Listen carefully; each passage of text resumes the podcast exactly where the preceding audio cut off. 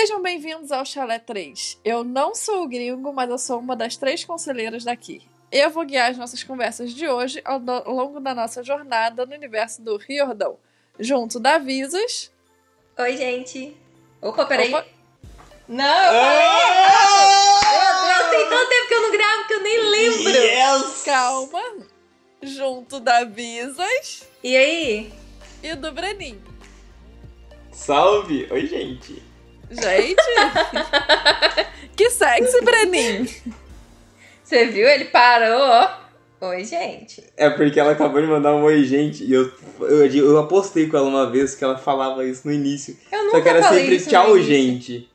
Nunca falei isso no Sim, início. mas na minha mente era no início. Aí agora ela mandou no começo. Oi, gente. Eu tinha que ter Não, é porque eu hoje. tive que pensar no como é que era a minha. Como é que eu falava oi. É porque tem tanto tempo que eu não falo oi aqui que aí eu fiquei, esqueci. É isso. Exato. Eu tinha que ter postado hoje que eu ganhava. Não, você não ia ganhar, porque você falou que eu falava isso, então eu nunca falei isso. Não, mas se eu falasse hoje, na manhã já era passado, então já é hoje. E no episódio passado vocês estavam contando como é que vocês se conheceram e agora vocês já estão tratando. Ai, ai.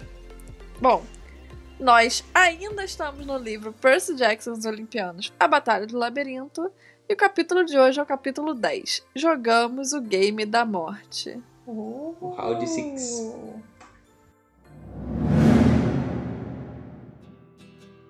Tiwi, temos mensagens de Iris?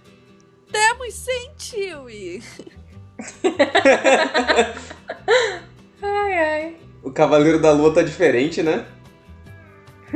Você quer que eu pergunte pra você, tio? Ah, não. Dane-se. A esquizofrenia ficou legal, amor.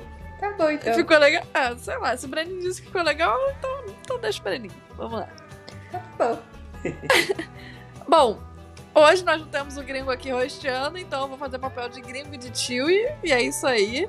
E bom, geralmente o gringo me pergunta se eu tenho mensagem. E sim, nós temos mensagens, ouvintes. E se você não sabe, o nosso quadro Mensagens de Íris é o quadro onde vocês nos mandam mensagens através da deusa Íris, porque nós temos uma fonte de dracmas aqui no Chalé 3, uma parceriazinha que Íris fez com a gente, então a gente recebe inclusive mensagens a cobrar.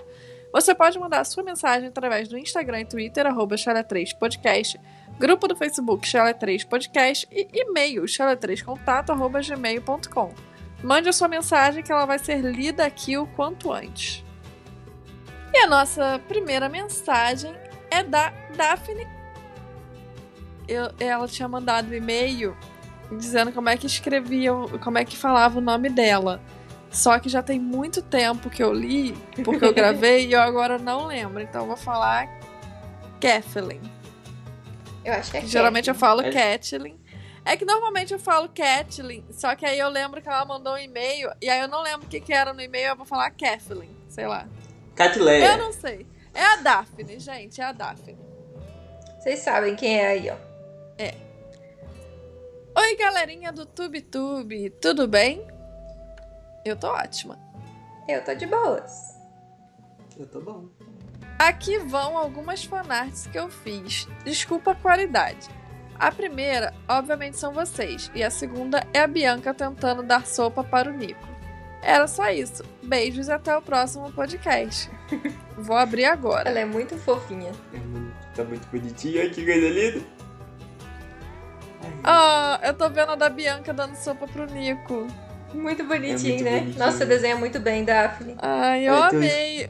O McLanche A caixinha do feliz McLanche no feliz. Aham. Ai, cara, que fofo. Deixa eu ver as outras. Ai, misericórdia, calma aí. É muita informação, muita informação, calma.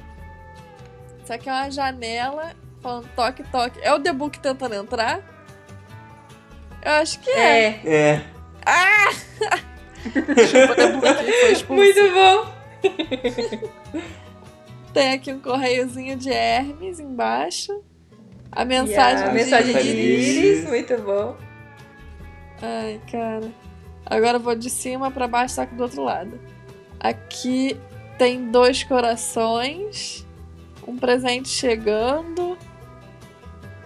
Isso aqui tá difícil de entender. Vou pro de baixo. A Annabeth não não neva? É a bandeira do, é a bandeira dos Estados Unidos com as cores do Brasil, pô.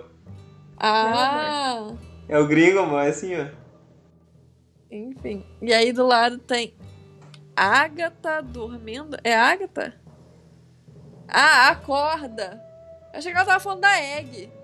Desculpa, gente, disléxica. Ai, ai, deixa eu ver uma coisa aqui. Acorda, Poemas Poemas negados. de, de gados, eu acho. Ah, de gados. É os seus eu gados, ó, tio. Eu tô muito disléxica. Ai, Eu acho- Deus. E eu acho que aquilo ali é a gata, né não? É, a gata.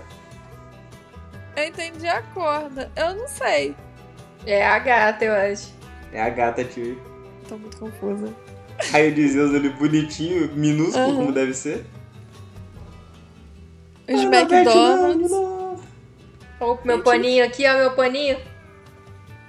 O paninho. É, Ah, redor do então coraçãozinho, muito bonitinho, Tem gente. a neva. Aí aqui, chalé 10 em breve, 10 do 6. É, em breve, que não foi tão breve assim. Somente de Chalé 3. Nossa, ficou muito bonitinho o desenho dela. Inclusive, eu queria dizer uma coisa sobre o nosso episódio de Chalé 10. Ah, tio, e só uma coisa. Você viu que é todos nós ao redor da mesa gravando? Eu vi, cara. Eu achei É tão muito fofinho. bonitinho. Ó, E o The Book é tentando entrar. É, muito legal. Eu achei maravilhoso. Nossa, eu achei, achei muito é, criativo a forma que ela, que ela colocou. Aí colocou tipo como se fosse uma sala mesmo. Muito legal. É, criou todo um cenário. Se É. a gente gravar junto, essa vai ser a sala oficial, pô. Valeu, Daphne, adorei. O Obrigada, que, que você ia Dá. falar, Ti? Eu ia falar que falando em Chalé 10, eu tenho coisas a dizer. Hum, Que eu queria dizer. Não me deixa com vergonha, não. Eu queria dizer quando o gringo estivesse aqui, mas tudo bem.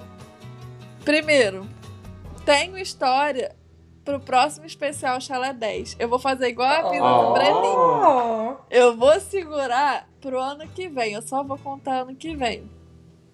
Mas eu vou dar um, um- uma, um, um gostinho. Spoiler. Um gostinho, que é o Hum. gringo passou o episódio inteiro me zoando, porque eu estava solteira. E tava visas com o Breninho e ele com a namorada dele. Que toda oportunidade que ele tinha de lembrar que eu tava sozinha, ele lembrava. O que que É aconteceu? A tia falar. começou a namorar. Não, A tia tá ficando com alguém. isso eu tô sempre, mas. Eu vou cortar isso tudo que você tá falando, visas. Enfim. Mas eu não vou dizer o que que é, só vou dizer Ah, não, que tio! ano que vem, brevidades em nove. Tem outra história pra contar. Tioizinha, tioizinha, você tá... você vai esconder de mim assim mesmo? Não, eu posso contar, eu corto. Bom, Daphne, seus desenhos são muito maravilhosos. Eu amei recebê-los. Eu acho que ficou, Ficou muito lindo. legal, cara. Eu adorei a ideia toda da gente lá ao redor da mesa e tal. Muito bom. Ficou bonitão. Obrigada a minha parte mesmo. preferida é o The Book na janela tentando entrar. É verdade. é uma das melhores partes mesmo. Uhum. Obrigada, Ah, Daphne. Daphne, depois manda pra gente. A gente pode postar ou não? Se Exato. puder, manda por mensagem que aí a gente pode postar lá no Instagram. O melhor é que o desenho dela me lembrou os desenhos do Gartic Fone. E ela tem tão mais talento que a gente pra desenhar qualquer coisa. É verdade. Sim, nem se eu passasse anos tentando eu conseguiria fazer um desenho melhor. Então, né? E a nossa próxima mensagem é da Daniela Ferrani. Olá, queridos conselheiros! Com uma carinha feliz no final. Gente, que Olá, lado animado. Dani. Olá, com carinha feliz aqui na gravação. Aqui na gravação. Vocês não estão vendo, mas o Breninho tá com uma carinha feliz. É Eu verdade. Não tô vendo, mas ele tá. Eu tô com isso aí, eu mando foto pra você, deixa eu ver as edições. É, me chamo Daniela, moro em Santo André, São Paulo e tenho 36 anos. Conheci vocês há umas 5 semanas atrás. Ah, deve ter sido mais 10, né? Dependendo da É, mensagem. tipo de quando ela mandou a mensagem. Enfim. Talvez mais. quando, quando procurava um podcast literário após finalizar a maratona do podcast Filhos do Submundo. Esse eu ainda não, não conheço, não, mas é aquilo. Também Eu não. tento, eu tento não. Ah, ah, já sei qual é, já sei qual é, já sei qual é. Nossa, que interessante. É? Eu vou ler. É sobre. É. Ai, como é que é o nome? Não sei. Ai, do. Aquele que, que tinha na Netflix, que tem tatuagem. da Cassandra Shadowhunters? Clare. É, Shadowhunters. É tipo isso. Só que tá aqui. É o nosso podcast para ler e re- ou reler as crônicas dos Caçadores de Sombras. Eu não sei se esse é do Ah. Shadowhunters. Eu acho que é. Porque a Cassandra Clare, ela tem vários, vários livros. É, é, É, do Shadowhunters. sim. Cidade de Ossos, alguma É, coisa. É, não é? isso, isso! Aham. Ah, Caraca. legal. Depois eu vou dar uma, vou ouvir um pouco. Eu também. Eu não Eu, vou conheço, dar uma né? olhada, cara. Eu não conheço, mas eu fiquei curioso. Eu li alguns. Eu tenho acho que do 1 ao 4, se não me engano, da série principal. Ou Eu, alguma eu, coisa do tipo. eu peguei os seis da saga principal, mas eu nunca li nada além desses seis, sabe? Uhum. Eu tinha vontade de reler, por acaso. Olha, Daniela, não sei se foi minha recomendação ou não, mas eu vou agir como se fosse e vou, Eu também. vou ouvir. Também vou ouvir. Eu não prometo nada porque eu estou viciado em, em A Crônica do Matador do Rei e o Temor do Sábio. A continuação do Nome do Vento. Nossa, você você quase desceu pro sul, lá pro, pro Rio Grande do Sul. É muito R, amor! Temor do Sábio, As Mas Crônicas você do não Matador fala do R Rei. desse jeito. Mas ele puxou nessa frase, puxou bastante. Eu entendi. Pode jogar meu, meu sotaque. Você veio falar tá com sotaque, tá pegando mais sotaque que eu. Ah, absurdo. Mas valeu pela indicação, Daniela. E Vou ouvir também. Exato. Ouço em média de 3 a 4 episódios de vocês por dia. E a cada um, amo ainda mais cada um de vocês. Ai, que Ah, Até o gringo. É difícil? Ela é uma pessoa muito boa, dá pra ver claramente. Acho que ela vai ficar desolada quando souber da saída do The Book também. No momento, estou ouvindo o episódio 19 do primeiro livro da série. Mas já estou lendo o capítulo 13 do Mar de Monstros para poder continuar acompanhando o programa. Ah, cara, que legal! Muito Ela tá bom. relendo os livros. Nice. Eu adoro quando a galera meio que relê os livros e acompanha a gente. Tipo, É, pra Só que poder eu- tá, tá certinho, lembrar de tudo que acontece. né? É, e geralmente o que acontece é que eles, tipo, como a gente só solta um episódio por semana, eles acabam, tipo, ultrapassando a gente e aí a gente recebe muita mensagem de, ah, eu terminei de ler e a gente ainda tá, sei lá, no segundo livro, a pessoa já tinha É. terminado de ler. Uhum. Tipo, a mesma coisa tá acontecendo aqui. Ela tá, tipo, no episódio 19, mas já tá no capítulo 13 do Mar de Monstros. É, tipo. Só que é aquela coisa, assim, pelo menos, como ela tem. Os episódios já estão todos lançados, dá pra ela ir conciliando, né? Então, É. é mais fácil. Isso é legal. Quando eu comecei a ouvir o Odor, eu, eu fui conciliando também. Só que aí depois eu não aguentava mais, tipo, é, é, ter que ouvir o Odor pra depois ler o capítulo. E aí eu comecei a engolir o livro e eu reli tudo. Uhum. Foi tipo isso. Enfim. Não irei fazer nenhum comentário, porque, né, vocês já estão a anos-luz de distância. Ai, menina, comenta. A gente adora. Pode comentar, não discutir. tem problema não. Fala aí. ó. É, Não sendo nas- sobre a nossas reclamações sobre um certo elemento do livro chamado névoa, né, tio? Uhum. Sobre um certo elemento que limita a visão das pessoas até a curta distância. Se ela quiser comentar sobre qualquer coisa, ela pode. Só não fala sobre a névoa, não. Tipo, quando o gringo não tiver, pode até falar. Agora, quando o gringo tiver, pelo amor de Deus, não toca nesse assunto, não. Eu não aguento mais. Verdade. Estamos cansados. Entra no grupo Exato. do Chaleco, daí a gente começa a avisar quando o gringo tá na, na, na gravação ou não. Exato. Não, A é gente que fala, ó, gente, o nos, vai no... aparecer essa semana, não no manda sobre e-mail. a névoa. Bom, mas eu só queria agradecer por todo o empenho e iniciativa, e iniciativa por me fazer dar muitas risadas. Ai, Ah, que bom. Fico feliz de estar de tá aí, poder fazer rir um Exato. pouquinho. Olha, eu adoro quando pessoas, tipo, mais velhas, e quando eu digo mais velhas, não é porque, ah, 36 anos, velho, não.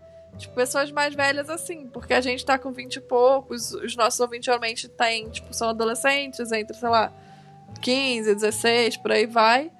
É, é, tem a Daphne com 11, mas no geral a nossa média é entre os 10 aos 30 anos. Então eu acho muito legal quando, tipo, a galera mais velha, assim, do que a gente, do que o nosso público Verdade. normal, ouve, tipo, eu fico feliz. E tá gostando, né? Uhum. Porque, sei lá, às vezes eu achava que, tipo, a gente ia ter só os pré-adolescentes ou adolescentes ouvindo e que a galera mais velha talvez não fosse curtir tanto do nosso modo de, de analisar as coisas, mas pelo contrário, a galera tá super curtindo e eu acho isso legal. Eu fico mó feliz. Também. Realmente. Beijos a todos. Encontro vocês no futuro quando conseguir alcançar. Ah, um, beijo, pra você também. E, e obrigada por ouvir a gente, por estar gostando aí. Pode mandar mensagem quando você chegar aqui pra você ouvir. Pode mandando Exato. mensagem, comentando e tudo mais. Sempre agrega muito as mensagens que o pessoal manda. Ah, cara, eu fico, fico feliz quando a gente recebe mensagem de ouvinte novo. Tipo, ah, tô ouvindo agora. Eu fico, caraca. É que por a gente já tá no episódio, tipo, esse é o quê? 72, se eu não me engano. Por a gente já tá Uhum. no episódio ze- 72, eu fico, tipo, mano. É. é- Tem gente que tá, tá ouvindo agora, tipo, parece que a galera já tá junto com a gente, sabe? Mas não, tem gente que tá ouvindo o episódio 1, tipo, nesse momento, e aí tá mandando e-mail. Caraca. E Tiwi, a gente vai fazer dois anos de podcast. Sim, cara.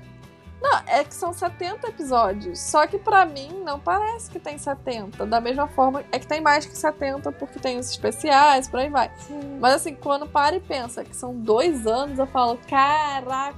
É muito como tempo. assim? Aham. Pior que é.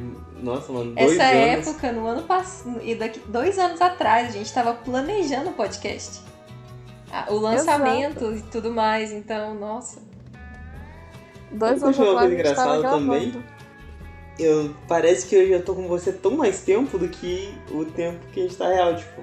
Verdade. Não parece que a gente tá, tipo, só um ano morando junto. Parece muito tempo, tipo, muito tempo mesmo. que nem eu comentei esses dias que eu não lembro 100% como é que era quando não tava com você, tipo. Eu tenho memória que eu sei que é, tipo, recente, mas às vezes ela falha. E eu fico, tipo, caralho, a minha memória é uma bosta ou faz muito tempo que eu tô mal acostumado. Verdade. Mas, ô, ô, Breno, pra mim é engraçado pensar que a Visas um dia era, tipo, de Goiânia, sabe? Porque pra mim ela agora tá, sempre teve no sul contigo, sabe? a gente sempre esteve junto, né? É, parece muito isso. Eu não. É, é meio. compli- Não é complicado, mas, tipo assim. Parece que tem um bloqueio. É difícil pra mim lembrar que o Brenin nada mais era do que a primeira pessoa a mandar uma mensagem de Iris no episódio 6.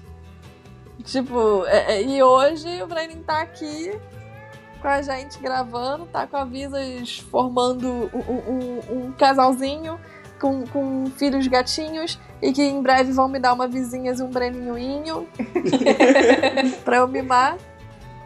Enfim, é, é, é que, tipo, não, não, não sei, é, é difícil separar, sabe? Pensar que, que Uhum. a gente tava tempo. lá. Aham. É, Quando isso era é- tudo mato. Sim, e tipo assim, quando a gente para pra falar, dois anos não são nada. Agora, dependendo do que for, a gente para e fala: caraca, dois anos é muita coisa. Hum, Não, dois Então. anos pra um podcast é muita coisa. Uhum. A gente já tá aqui há dois É, anos, cara. é bastante. Dois anos. Ela falou do episódio 19, no episódio 19 ainda mandava mensagenzinha bonitinha, e a gente tava começando a se falar no PV. Hum, não, ainda não tava não. Foi no 19 a gente começava a trocar aquelas mensagens esporádicas. É, eu não sei direito. Vamos, depois a gente pensa nisso. Mas obrigada pela mensagem, Daniela. Isso. É, bom saber que tá ouvindo e tudo mais. O que eu queria ouvir era saber a opinião dos ouvintes que escutam sem saber que vocês são um casal e começam a escutar no primeiro episódio, tipo, hoje, o que que ele. Tipo, se, se algum deles tomou um susto, tipo, opa, como assim? Ou se, tipo, não sei. tipo, por exemplo, a Daniela que tá ouvindo agora, tipo, o que que. Sabe? Tipo, se foi um choque pra ela, se, se foi tipo, ah, que fofinha, tipo, se foi, ué, gente, do nada, se foi, sabe? Como Eu acho assim? que seria engraçado. É igual quando o The Book sai, tipo, queria. A galera manda pra gente, tipo, ah, acabei de ver que o The Book saiu, não sei o que, blá blá blá, tipo, enfim. Eu acho engraçado. Mas é isso. Obrigada, Dani, pela sua mensagem. Valeu, Dani. E a nossa próxima e última mensagem é da Ana com dois N's. É, ela mandou mensagem lá pelo Insta. É. Você quer brincar na neve? E como ela não tinha sobrenome nem lá no, no Insta, aí eu só deixei Ana. Ah, é a Ana. Grande é Ana. Ana. De Arendelle, pô. É. Oi, meu nome é Ana, tenho 13 anos e escuto podcast há um tempo já. E como fico muito tempo sozinha em casa antes de ir para a escola, fico escutando alguns dos meus episódios favoritos. Gosto muito das opiniões de vocês sobre os livros. E é isso, essa é a minha primeira mensagem de Iris, espero que leiam. Nós lemos! É. Olha Nós que legal! lemos aqui, eu achei tão bonitinha a mensagem delas. Tipo, ela foi bem curtinha, bem sucinta e, e já falou tanta coisa. Hum, que bonitinho. Ah, tu conseguiu me deixar feliz. Com quatro frases. Olha que legal quatro que não, quatro linhas. dois ouvintes novos e com metade, uma tem metade da idade da outra e agradou os dois igual. Verdade. Exato. Tá vendo? Ah, eu tô feliz, gente. Vocês me deixam feliz. Eu vou gravar feliz da vida. Nem parece que eu tô com soninho. A gente, a gente já tá mais feliz porque a gente tá voltando a gravar e agora com duas mensagens muito legais. As artes que a Daphne fez. Então. Ai, é, gente, tem fanart, tem duas ouvintes novas, tem tipo. Gente, vocês que alegria. Eu acho que o podcast, a gente falando sobre os dois anos, a gente só tá aqui hoje porque a gente tem ouvintes muito, muito maravilhosos. Porque Exato. eu acho que se a gente não tivesse esse quadro e, e, ter o apoio tão grande dos ouvintes, acho que a gente já teria desistido. Então, valeu uhum. mesmo e valeu, Iana. Muito fofinha essa mensagem e continua mandando. Verdade. Exato, gente. Não fiquem tímidos, mandem-nos mensagem, nós amamos. Verdade. Bom, essas foram as nossas mensagens de Iris. Muito obrigada para as nossas três ouvintes que nos mandaram essas mensagens hoje. E se você quer mandar uma mensagem pra gente, se você sente que você ficou de fora e que você quer mandar mensagem porque você quer deixar a gente feliz também, você pode mandar a sua mensagem através do Instagram, Twitter, arroba 3 podcast, grupo do Facebook Chala 3 Podcast e e-mail chala3contato arroba gmail.com. Vamos para sinopse!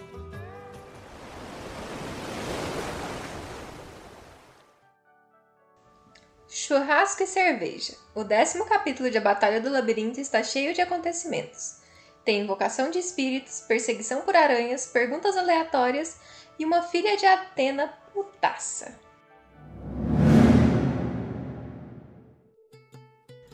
Bom, o, capítulo 10 começa com a noite caindo e os heróis se preparando para fazer um ritual para invocar a Bianca. E depois eles jogarem a cerveja, aquela brejinha Heineken e o churrasco no buraco? no buraco, o Nico começa a cantar em grego. E eu imagino como que deve ser a cantiga em grego. Tipo, porque eu gosto da música, tipo, sempre tá na música. Imagina é. como que é um cântico em grego. É, não sei, eu acho que eu nunca escutei uma pessoa falando em grego, então. É, eu acho que é tipo um lírico, assim, mais. Um, uma poesia meio cantada, sei lá. Não faço ideia. Bom, todos eles parecem sentir aquilo meio errado, ou pelo menos era bem anormal. Mas o Nico continuou o ritual e ele é bem sucedido, ele é bem sucedido nisso. Aí vários espíritos aparecem ali e o Nico informa que somente a Bianca deve beber. Mas Minos chega e toma o, o caso da fonte antes dela.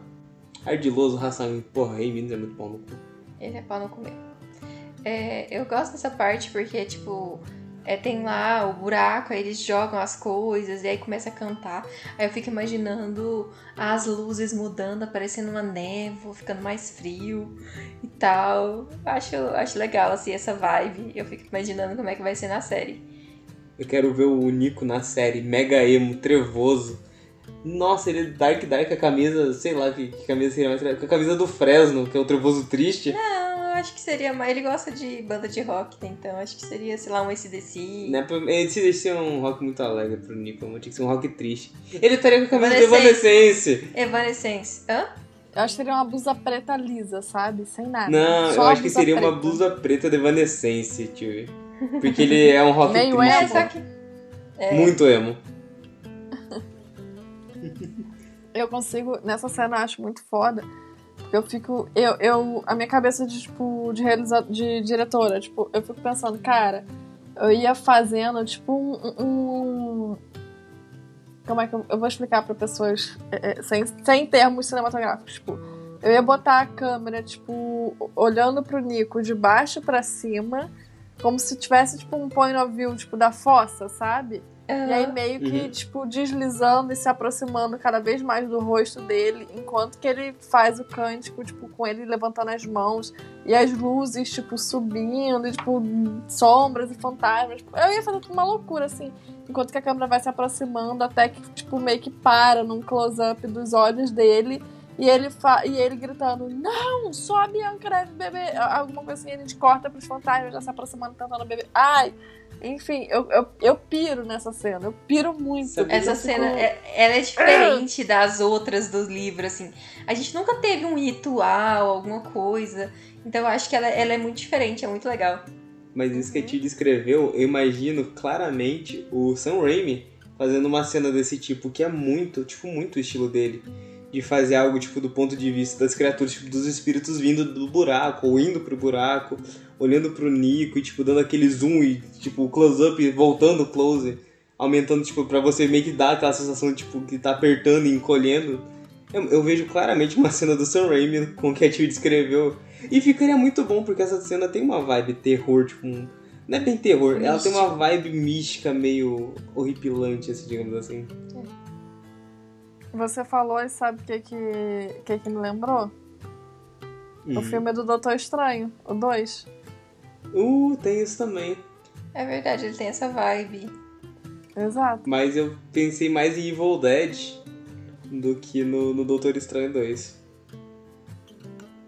Não, mas é porque o Doutor Estranho 2 ele é dirigido pelo Sam Raimi. Sim, sim, sim. Pra, e aí tu falou e eu falei, cara. Do, do estilo bem... dele lá. Tipo, você foi falando, eu fiquei tipo, porra, eu meio que falando assim, aqui, eu fiquei, putz, ficou uma vibe Doutor Estranho 2, tipo, tá ligado? Uhum. Realmente o que o Brennan tá falando, Sam Raimi, tipo, verdade. O pai aqui é cinéfilo, pô. o cult do cinema tá na minha veia. Isso que eu nem estudei cinema. Não, mas uma coisa, tipo, na série, claramente não vai ser cerveja churrasco, cara. Porque eles não vão botar menores de idade pra botar cerveja numa fossa. E outra coisa, vocês sabem o que é uma fossa? Onde a galera mas... vai lá pra fazer cocô. Eu sei, então... mas eles falam que é um buraco do lado da fossa. Você já viu isso? Ah, cara, não, mas é a fossa. Sei Se é um lá. buraco do lado da fossa, é porque vai ser a nova fossa. Eles vão tapar a fossa e vai ser a nova fossa. Então, né? Aí eu fico pensando, tipo, que bosta. Deve estar só a carniça. Mas que okay, bosta, né? literalmente, né? Exato, cara, exato. Literalmente. Mas, cara, eu sempre, tipo, ficava imaginando o seguinte, que eles estavam na fossa, e aí, tipo, a fossa, que é onde a galera, o Eurition, o outro lá, fazia as necessidades, e aí eles jogam cerveja, churrasco, e os fantasmas vão lá para comer e o Minos. Não consegui resistir, estava delicioso, e eu ficava, tipo, que nossa! nojo! Tipo, tinha toda a magia do ritual do Nico, corta, para. Eles estão tocando cerveja e churrasco no meio do cocô e os fantasmas estão comendo, tá ligado? Tipo, que nojo! Eu perdi é. todo o clima quando eu pensava isso, cara. Uhum. Mas enfim. Eu pensei no trocadilho muito ruim. A tia falou tá na fossa, mas o Nico realmente tá na fossa, né? Uhum. Ele tá. Ele sempre tá, né? Ai, ai. Que triste. O Minos, então, toma ali o, o ritual antes da Bianca. E quando ele se materializa, ele tenta aconselhar o Nico de que aquele pessoal que tá ali são seus inimigos, pra ele não prosseguir com aquilo, porque ele não quer que ele realmente encontre a Bianca, né? Então é isso. e se ele se o Nico quiser, ele pode enlouquecer ele, como ele fez com os outros. E é nessa hora que o Percy saca que foi o Minos que acabou fazendo aquilo com o Chris Rodrigues, lá do começo. A gente tem 52 anos que a gente não fala disso, mas vocês lembram do Chris Rodrigues? então. Que Chris ele Rodrigues tá enlouquece. tá muito louco. É, que ele enlouquece quando ele entra no labirinto. Então é coisa do Minos. Mas o Nico não quer saber, foda-se, Minos, vai embora e eu quero a minha irmã.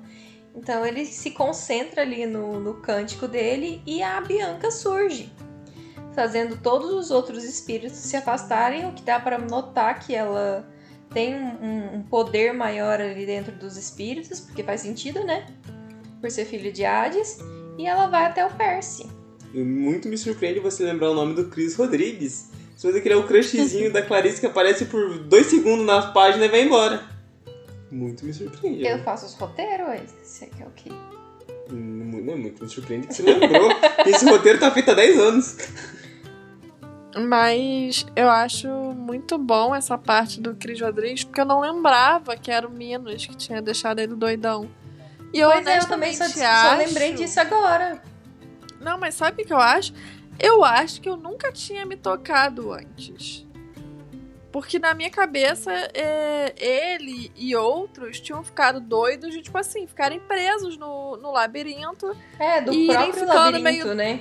É, tipo, de, tipo assim, ficarem presos, não conseguirem sair, aí você vai meio que enlouquecendo, vai entrando numa, numa neura, e aí você sai, tipo, sabe, você fica ali preso sem ver a luz do sol, monstro atrás de monstro. Tipo, sabe? Então, assim, eu achei que eles ficavam doidos por causa disso, pela, por causa da experiência, meio traumatizados e tal. Só que, tipo, faz todo sentido ter sido o Minos, porque o Dionísio, ele tenta, tipo, ajudar. E o Dionísio, ele é o deus da, da loucura toda, né? Uhum. E aí ele uhum. tenta ajudar o Cris Rodrigues e ele não consegue, tipo, ele não é 100% bem sucedido. Porque aquilo foi uma outra pessoa que fez ele ficar doido. Não é. foi só um trauma de loucura, sabe? É, é então... mágico, não é só uma é, simples é, então loucura faz, da tipo... cabeça. Isso não foi a parada, tipo. É aquilo, é como se tivesse dado, dado vários nós. É como se o Minos tivesse dado vários nós e o Dionísio ele só consegue desatar alguns, tá ligado? Agora, uhum. se fosse uma, tipo, uma parada natural, o Dionísio, num estalar de dedos, conseguiria, tipo, resolver o problema, digamos assim. E faz todo sentido que o Chris ainda fique meio pancada. É porque o Dionísio também não pode fazer milagres, apesar dele ser Deus. Enfim. É. E isso foi uma parada que eu não, não tinha pensado antes, sabe?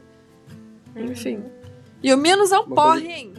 Nossa, é um saco. O Minos é muito chato e é legal pensar que ele é o monstro do labirinto. O Minotauro não é o monstro do labirinto o Rei Minos, que é o monstro da porra do labirinto de Minos. Uhum. É, safado. Bom, a Bianca tá lá, né? E aí o Percy já fica todo sem graça, meio sem jeito, sem saber o que fazer. E ele começa a pedir desculpa para ela. Mas ela fica tranquilizando ele. Tipo, bro, tu não tem que pedir desculpa, não. Tipo, foi minha escolha, assumo e é isso aí. Ela, então, tipo, depois de dar um. Tá, cala, cala a boca, não foi tua culpa, não, tchau, vai embora ela vai pro Nico e, tipo, começa a falar com ele. Começa a falar, ah, eu não aparecia pra você e tal, esse tipo de propósito. Ela fala que queria que ele seguisse em frente, que ele desistisse de ficar contactando ela, ou não só ficar contactando, mas tentar trazê-la de volta. E que por isso ela mandou mensagem, tipo, mensagem não, mas visões pro Percy, que era pro Percy, tipo, ver o que, que o Nico tava fazendo e tentar ajudar ele. Sim. Então o Nico, tipo, é, o Nico já tá meio que um adolescente rebelde, sabe? E aí ele começa a ficar frustrado, ficar puto com as coisas que a irmã tá falando. E aí ela meio que continua explicando, dizendo que o Percy não tinha culpa de nada e que ele tá pegando a raiva que ele tá sentindo da Bianca e projetando no, no Percy.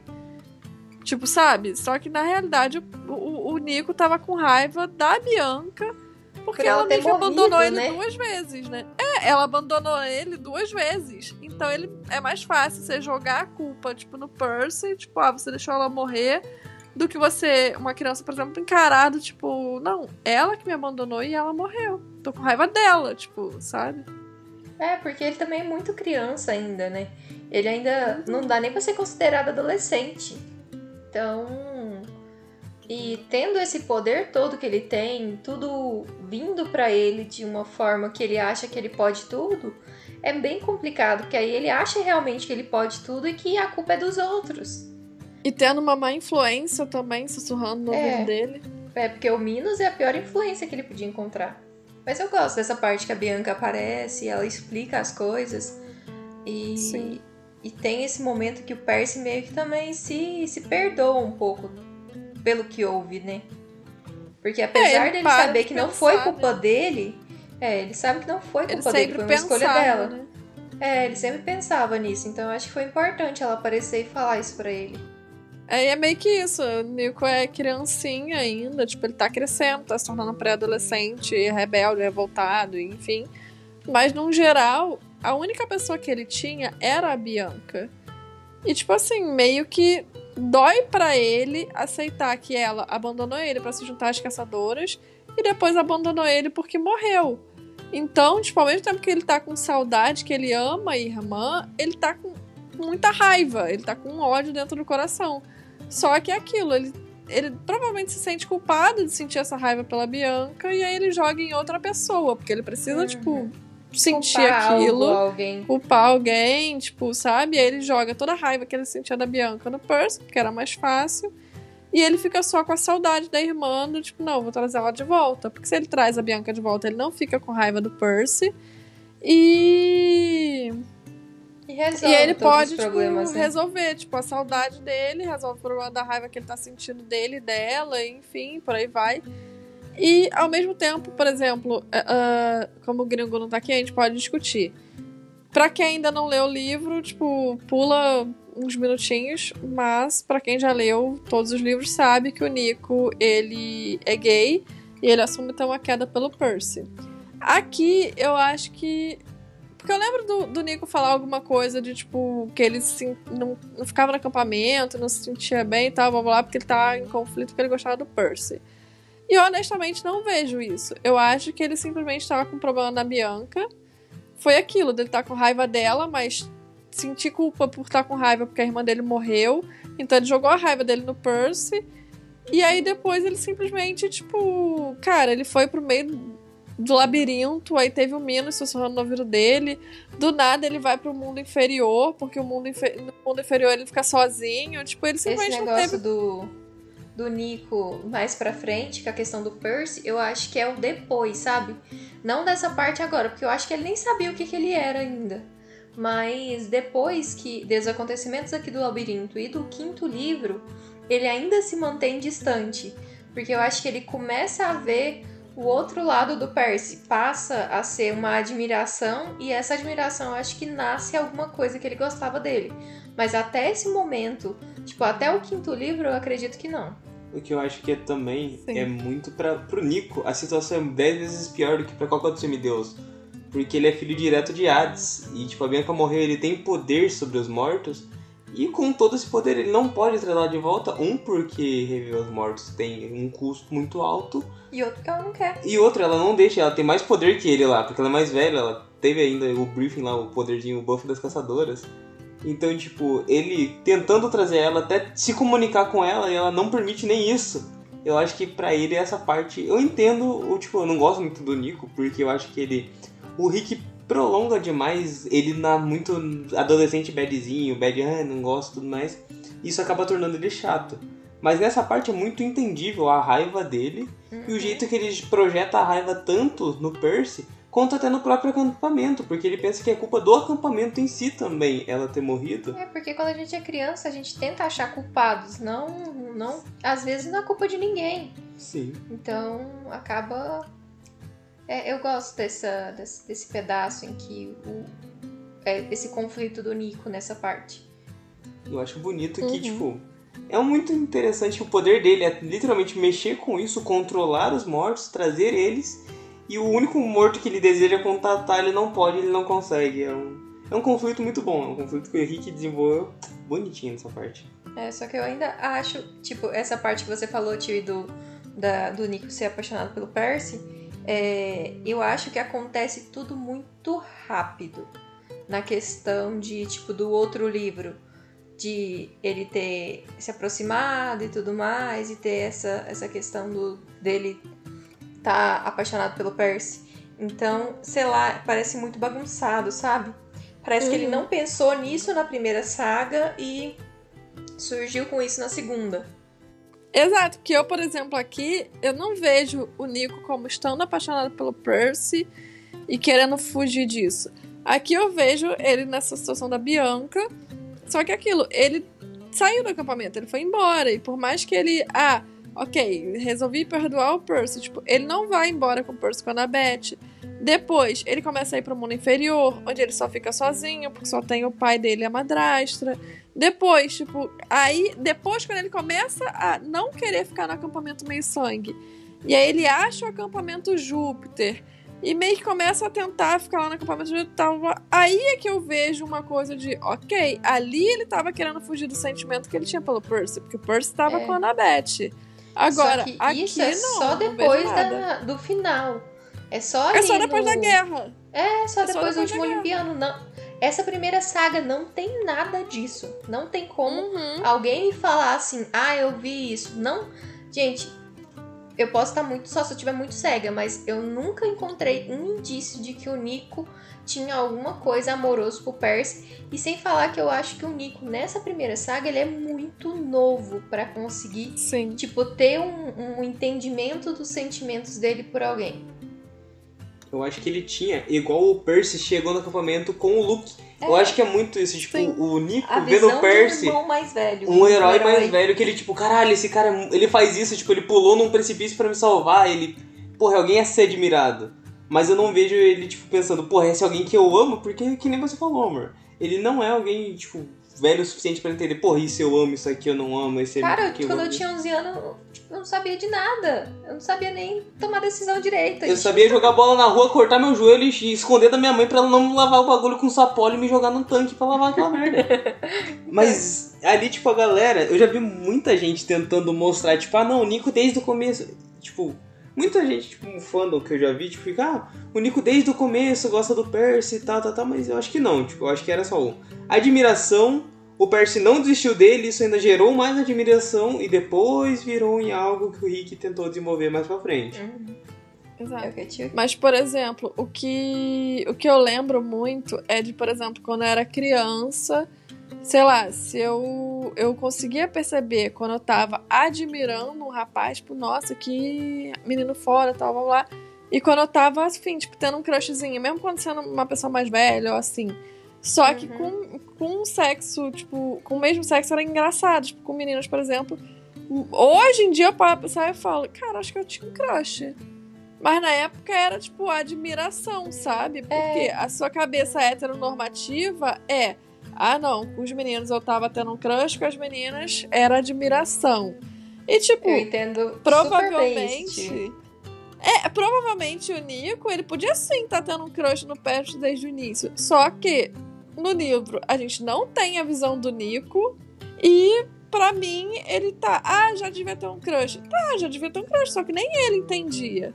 Hum, para ele sim. podia ser a admiração e ele talvez só foi entender os sentimentos dele quando o Percy começou a namorar a Annabeth. Porque ele, tipo, eles estavam realmente como um casal, o Percy estava beijando outra pessoa. Provavelmente foi onde o Nico tipo, começou a sentir um certo ciúme, começou a doer nele e ele ficou, opa, que isso? Que admiração é essa? E foi ali que ele deve ter percebido e pronto. Porque é. virar para mim e falar: ah, não, o Nico gostava do Percy desde o começo. Cara, consigo aceitar. Mas eu consigo aceitar que você sabe disso. O Nico não sabe, o Riordan não sabia, ninguém sabia. É. Pode até ser verdade você, que ele tinha não, crush. É o que a pessoa acha. Mas é. que, a, a, minha opinião, eu, Rosânia, vendo o Nico. Quantos anos ele tem? 10? É, eu acho que ele tem 10. Ele tem 10 no, no livro anterior. Ou... É 10 ou 11? É. Acho que é 10. É eu acho que aqui, aqui, aqui ele já deve estar com 11. É, mas eu é ainda, isso. eu ainda acho que não, não tem nada romântico envolvido nisso. O Riordão não pensou nisso. Isso é uma certeza não, da vida. Isso é, isso é óbvio. Isso é tipo, o Nico é tipo eu com 10 anos olhando pro meu amiguinho, tipo, jogar bola com a galera mais velha. Tipo assim, joguei bem. E eu, tipo, olhava pros meus amigos, tipo, de 15, 16 e falava, caralho, eu achava eles incríveis. E, tipo, acho que era isso que o Nico via no Percy, tipo, caralho, esse guri é incrível. Sim, é. tipo, não é tão, tipo, problematizado e, ah, é isso, isso, isso que a galera tem. Eu entendo a galera também, que a gente comentou, eu também entendo a galera ver por esse ponto. Mas isso é que a pessoa, tipo, ela, na empatia, a pessoa não se colocou, tipo, 100% no lugar da criança ali, do Nico. Ela se coloca no lugar dele, mas com o pensamento, com a mentalidade dela não com a mentalidade do Nico em si. Uhum. Porque se entrar Sim. com a mentalidade dele, é só aquela admiraçãozinha que ele, ah, que ele nem entende que vocês comentaram mais cedo. E o, e o Riordão, ele só se abriu para fazer casar, ele se tornou mais. Como é que eu posso dizer? Integrar mais a, a comunidade é, no, na segunda saga. Porque na primeira não tinha nenhum. praticamente nada que indicava isso. Tipo, porque na segunda saga a gente tem casal gay, tem. Tem, tem vários, vários tipos de, de amores diferentes e relacionamentos diferentes. Mas nessa primeira Eu nem saga... só de amor, até mesmo de etnicidade, Relações. É, relação- isso. é, E- religião, cor de pele, cultura. Ele começa. Depois tem brasileiro também, lá nas provações de Apolo. a própria, tem gente de vários a própria, outros Pa- a lugares. própria Piper, que é uma Cherokee, o Léo, que é latino, a Hazel, que é negra, o Frank, que é chinês.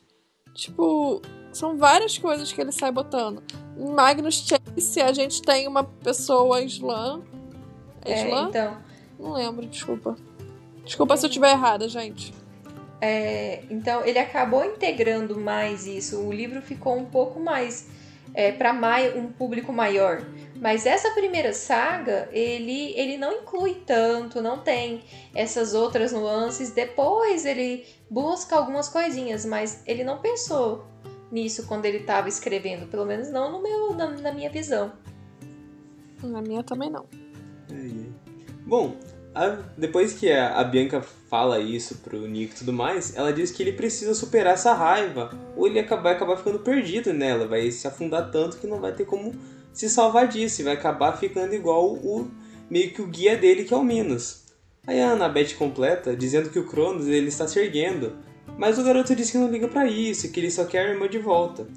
A Bianca diz que isso ele não pode ter, mas ela precisa se despedir pois alguma coisa tá vindo e não é mais seguro para os espíritos continuar ali. Então ela parte e deixa eles sozinhos e o Nico mais na fossa do que ele já entrou nesse lugar aí. Essa hora eu fico meio na dúvida do que é que tá vindo.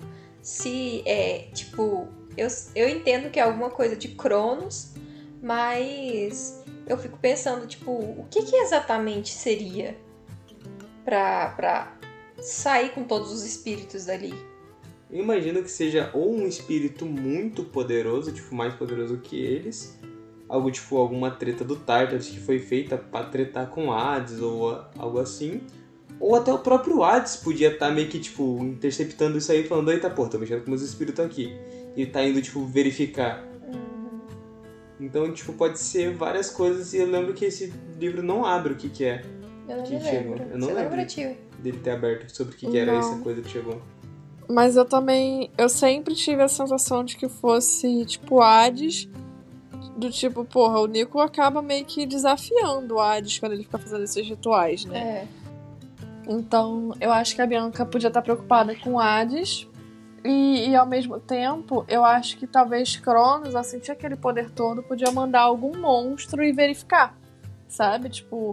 É, e não precisa necessariamente ser um monstro, sei lá. Um, um- aquele monstro. Aquela mulher esquisita que a gente viu numa aula de Kiron. Da, que ela tava lá. Qual A? Camp? Isso. Não precisava ser um monstro tipo a Camp. Mas assim, dele sentir aquela, aquele É porque poder também tem o cheiro, né, do semideus. É, e aí ele, ele, tipo, tomar em atenção que o Nico tá por aí, que o Nico é um filho de Hades. E, tipo assim, anda sozinho. Enfim, e de mandar alguém lá, tipo, ou matar, ou prender, ou whatever, fazer qualquer coisa com o Nico. Então, as minhas duas opções eram essas. Ou de Hades mandar um monstro qualquer, independente se é alguma coisa, tipo, vinda do Tártaro ou não. Ou do próprio Hades, tipo, dar alguma consequência pro Nico. Porque o Nico tá exagerando no uso dos poderes. Mas aí todo mundo fica ali meio bad, né? Depois disso. E o Percy e o Grover dormem lá na sala e logo acabam apagando. E o Percy ele sonha que tá no Princesa Andrômeda, pra variar. O Percy tá viajando em sonhos, né? Ele vê o Luke com as suas hordas lá de monstros e tá se preparando para o ataque pro, ao acampamento. E ele comenta que ainda precisa negociar uma passagem por uma arena. Ele não dá muito detalhe e tudo mais, a gente vai ver isso mais pra frente. E a Kelly, que é aquela mulher meio bode, meio robô, Em pousa. em pousa, obrigada. tá ali com ele. E a Camp chega também, né, pra, pra completar ali o, o grupinho do povo estranho. E ela quer vingança. Um grupinho do povo estranho. E peça estranha com gente esquisita. É. E ela quer vingança do povo que, que fugiu lá da prisão dela, né? Porque a gente teve aquele epi episódio onde o Hecaton, a Hecatron kill. Briarelma. Briareu. Tá vendo? Tu não sabe mais nem eu. que o Briareu fugiu e tudo mais, e eles deixaram ela lá, né? Gritando com as paredes. Então o Luke, sem ter muito o que fazer, né? Ele dá um cargo dela pra ela de carregar o fio de Ariadne. E quando ela vai embora, né, mais felizinha, ele conta que não gosta muito dela ali não. Porque, né, ela é um monstro muito antigo e, e ele comenta que tem muita, muito, muito monstro, muito antigo e muito poderoso que tá surgindo. E que ela é uma carcereira, não é bem um, um ser que você leva pra uma batalha. E a Kelly então comenta que o Luke, sobre o papel da, dele na guerra, se ele tá com alguma dúvida.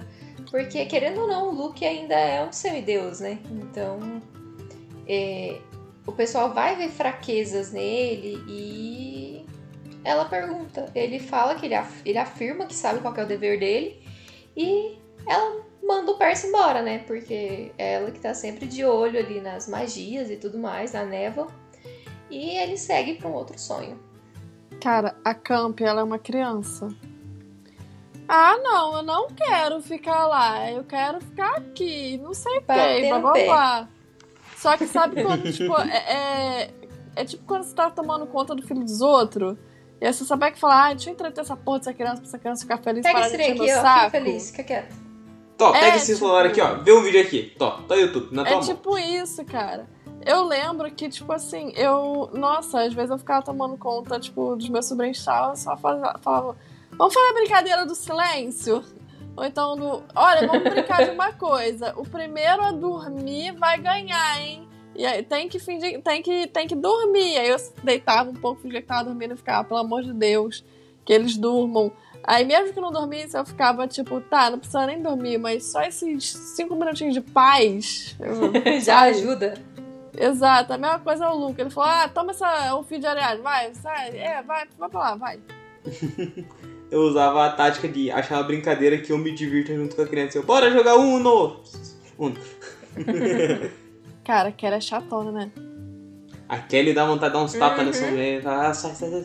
Faz a mesma coisa que ele faz com a Camp. Passa, passa, passa. passa, passa. Uhum. Eu, você acha melhor do que realmente é. Bom, aí o Percy, ele tá, tipo assim, saindo de um sonho pro outro, de um sonho pro outro. É aquilo, sonhar é de graça, né, galera? E, então o Percy, ele, ele usa todos os, os vales dele de graça que Claro. ele pode na vida, né? Sonhar é de graça. Enquanto que ele estiver dormindo, ele vai estar entrando, vai estar indo de um sonho atrás do outro. Porque é aquilo, pra que, que tu vai sonhar com uma parede preta? Em que você não Você faz nada, pode você até ir visitar sabe? os outros no É. sonho, ir pro passado. passado, presente, futuro. Vai embora, amigo. Só deita e dorme. Enfim. Bom, nesse sonho novo que o Percy entrou, o Dédalo, que é aquele carinha que eles estão procurando, lembra? Que tinha o filho dele, o filho dele, sabe? Tipo, Foi pras voa, trevas. voa, voa, entendeu? Enfim. Voar, voar, cair, cair. Enfim, bom, ele tá ainda mais velho do que o- da última vez que o Percy sonhou com ele. E a Visas botou que ele tá rabugento, mas ele não tá rabugento, não, ele tá enfesado. É, Ele é tá boa. muito enfesado. E ele, nesse sonho, ele tem um sobrinho, o Perdiz. Inclusive, eu adorei esse nome. Esse é o nome do meu filho. Por que, tio? É o nome de, uma- de um passarinho. Eu podia botar de sabiá, mas eu gostei do Perdiz. Eu sempre lembro que meu pai falava que eles matavam as perdizes pra comer. Aí eu ficava assim, ok. Tadinho, passarinho. Quase não tem carne. Quando eu era criança, meu pai me chamava de Gabirua do Sul e minha prima era Gabirua do Norte. Por quê? Não sei.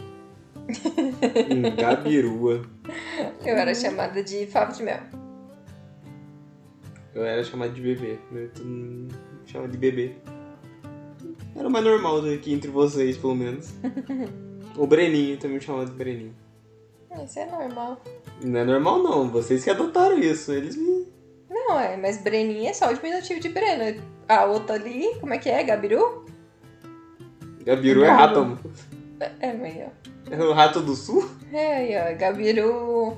Tem, cada um tem um aí, ó. Breninho tá normal. Amém. Enfim. Bom, aí tinha lá o Perdizinho, que era aparentemente tão inteligente quanto o Dédalo. O velho, ele foi incumbido de ensinar o menino. Mas eu não sei se ele tá fazendo muito isso, não, né? Mas tudo bem. E o menino, ele é tipo. incrivelmente brilhante. Ele é tipo um Hermione Granger, sabe? Um Dumbledore. Ele é o Dumbledore. Quando eles falam. É a tipo, Minerva. com- comentam. É a Minerva. O rapaz, ele é a Minerva. E eles, quando começam a falar sobre a morte, o Perdiz ele dá um pergaminho pro Dédalo falando sobre como é que, tipo, eles poderiam retirar o ânimo de uma pessoa e passar para o corpo de um autômato, igual os que o Dédalo constrói. E aí, com, com um pouquinho de mágica, pum! Poderiam criar uma pessoa que viveria, entre aspas, para sempre, né? Tipo, um ser humano imortal. Porque aí seria o seguinte: bota no, no corpo de um autômato, joga a, a ânimos para lá, o autônomo tá dando defeito, troca, joga ânimos pro outro autômato e é isso aí, imortal. Mas aí o velho tá puto, tá maluco, entendeu? E o Percy vê que ele começa a ser tentado por Janus. Por quê? Porque o Perdiz ele tá ali na beiradinha do precipício e o Janus tá ali, ó, joga, empurra, é só empurrar. Vai. Por que você não empurra? Você que não sabe empurrar? empurra? E o Perdiz, ele tá ali perdidaço. Ele é um perdiz Nossa perdido. senhora, não. Obrigada, obrigada, Breninho. Eu me esforcei. Me esforcei. Ai, ai. Bom, o Perdiz, ele tá ali perdidaço, que ele tá ali brincando de boa com um dos autômatos, né, que tem do lado do Dédalo, que é um besourinho. E o Dédalo, pronto, tomou a decisão dele, fez a escolha. Ele joga outro besouro pro menino, tipo, meio que disfarçadamente. E o rapaz, ele meio que se distrai, tenta pegar o besouro que o Dédalo jogou e ele, ó... Tiblau. Cai igual panqueca. Tadinho do menino. A Atena, ela então aparece no céu e amaldiçoa Dédalo por matar o próprio sobrinho. Mais do Que, que justo. aparentemente tinha uma bênção de Atena também. É, ele fala que ele é o, o preferido dela, né? Tipo, um dos filhos dela. Mas ela disse que ele também era abençoado por ela. Então, né? Mas é que dá pra entender, porque o velho tava mais maluco, mais piroca das ideias do que não sei o quê. Sim. Eu vejo como duas coisas, realmente. Ele tá piroquinha das ideias, tá doidão e tal. Só que, tipo, bro, ele matou o próprio sobrinho só porque. Porque sim, praticamente. Foi, tipo, foi meio que uma questão de, tipo, ah, esse menino é um gênio, tô puto porque Inveja. ele tá se achando melhor do que eu, vou matar ele. Tipo, foi meio que isso. Ele se achou Só que substituível. tempo. Ele falou, esse poutinho aqui vai me substituir. E sem É, falar vai também sim. que ele gostou da ideia que o Perdiz deu. Então isso Uhum. deu ideias pra ele também.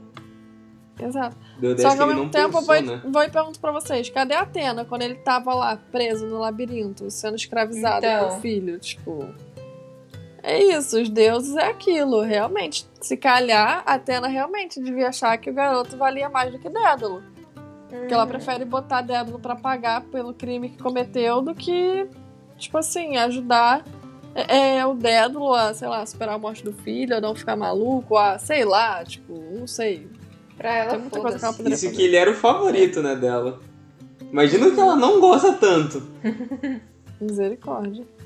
O Percy ele acorda bem abalado desse sonho, que é muito compreensível, já que ele viu um velho matando a criança. Aí ele leva um tempinho pra se recuperar e ficar lá, respirando fundo, se concentrando. E ele aproveita esse tempinho depois pra da recuperação ainda, pra conversar com o Grover. E ele se liga que já passaram os sete dias que o conselho do casco fudido tinha dado pra ele. Mas ele não tem a coragem de retornar pro acampamento sem nada pra Júpiter, desculpa, para Juniper e os conselheiros e que ele tem que encontrar Pan. Percy apoia o amigo e eles saem dali. E o Percy tá certíssimo em apoiar o Grover, porque, porra, todas as missões zoadas que o Percy foi, o Grover tava lá pra ajudar, ou ele tava lá na merda, o Percy foi atrás. Nessa que o Grover tem que ir numa missão zoada, a Percy fala, tô contigo. Amizade, pô. É, e tipo, não faz sentido o Grover simplesmente desistir agora e voltar pro acampamento. Ele já tá fora mesmo. Se ele atrasar Uhum. ou não, foda-se. Se ele voltar daqui três meses e, e trouxer alguma coisa de pan, ok. Fazer o que? Eles deram você? Mano, deu, Não, mas o e que- aí? Que dá mais raiva é que em 20 anos não tinha notícia. Ele no livro anterior voltou com uma notícia. E a galera, foda-se. Ah, esse conselho é um Ah, bosta. esses conselhos dá vontade de pegar cada um e sentar-lhe a mão nele. Vai Larga a mão de ser trouxa. É, e é aquilo, eles deram uma data pro Grover achar a Pan, não deram uma data pro Grover voltar. Eles É, falaram, você tem exato. sete dias pra achar a Pan. E não é, você tem sete dias pra achar a Pan. E se você não conseguir, você tem um dia pra voltar pro acampamento. Não, então ele pode, tipo assim, né? Aqueles sete dias ele não achou a Pan. É, é, é porque Só que ele pode sete voltar dias quando ele deu, eu quiser. tava muito longe. Aí até que eu consegui voltar, passou três meses. É que em 7 dias eu peguei uns batalha que eu caí num túnel. Eu parei lá na outra parte do país. Aí demorou um pouquinho pra voltar andando. É isso. Acontece. O momento não é, já que eu nem ia mais poder sair do acampamento, mas vale eu fazer uma Eurotrip. Um mochilão na Europa. Já tá aqui mesmo? Ai, ai. Mas uma coisa que eu fiquei pensando, tipo, primeiro, porra, que papo chato do Grover, hein? Odeio gente que fica se, se lamentando, se lamuriando, se fazendo de vítima. Eu também gosto de reclamar, só que ali ele tava assim, num, num, num resmungo, num, num- Ah, não sei nem explicar. Enfim, tá chato. Ele tava, Mas- vendo, ele tava vendo o futuro dele que ia virar um velho do casco fudido. Ele, ele tava meio melancólico, sabe? E eu tava tipo, ai, que coisa chata. É um sonho pior do que o outro, um, um negócio pior do que. Pelo amor de Deus, esse capítulo já tá bom de acabar. Aí vem o Grover ainda fica se lamuriando, aí eu, ai, misericórdia.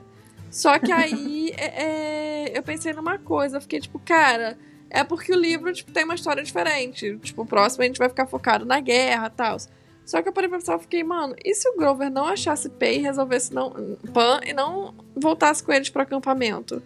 Pô, ia ser maneiro o Grover meio que foragido. E aí, sei lá, eles embarcando numa nova missão e o, o Grover meio que ajudando eles, tipo, e ainda assim foragido. Não sei, seria interessante se a gente tivesse visto alguma coisa nesse sentido, sabe? Uhum. É que a história não leva a gente pra esse caminho.